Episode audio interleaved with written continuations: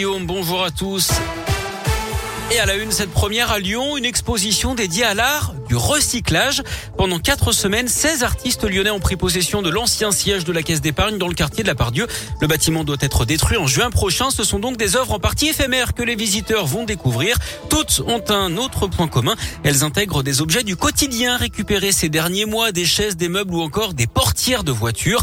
Ces objets ont été complètement relookés et seront rendus à leurs propriétaires après l'exposition. L'illustrateur Nicolas Badou, alias NKL y a participé. C'était vraiment intense parce qu'il fallait euh, gérer plusieurs choses à la fois. L'avancée euh, de la pièce, donc euh, des murs, du sol, du plafond. On a tous fait des choses totalement différentes.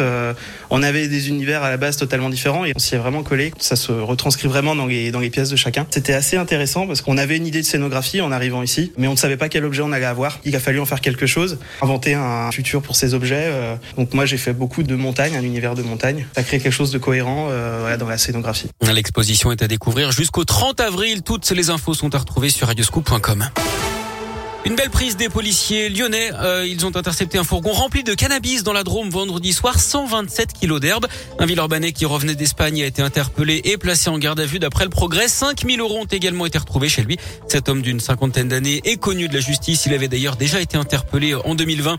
Une grosse frayeur à Écully dans l'ouest lyonnais. Un homme de 43 ans a été interpellé devant son immeuble. Il était armé d'une hache au milieu de ce qui s'apparentait à des problèmes de voisinage. Personne n'a été blessé. Le suspect, lui, a été interpellé sans difficulté d'après le progrès. Il a été placé en garde à vue. Une enquête est ouverte. Les modes de consommation des foyers de notre région passés à la loupe. C'est une enquête qui a lieu tous les cinq ans. Depuis le 25 mars dernier et jusqu'à juin prochain, vous pouvez être appelé par la Chambre de commerce et d'industrie pour répondre à des questions simples sur vos habitudes au quotidien. En tout, 6000 foyers vont être sondés dans le Rhône. À terme, cette étude permettra de décrypter les lieux d'achat de 48 produits de consommation courante.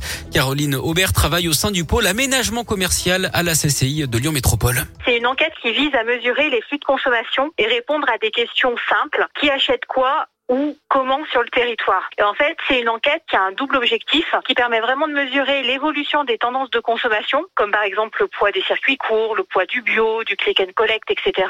En plus, cette année, il y a un enjeu un peu particulier puisque avec la crise sanitaire, cette enquête va permettre de mesurer l'impact sur les comportements d'achat. Et le deuxième objectif, en fait, de cette enquête, c'est aussi de mesurer l'attractivité des différents pôles commerciaux sur le territoire. Donc, de voir un peu quel est le poids de leur chiffre d'affaires, comment le chiffre d'affaires a évolué, etc.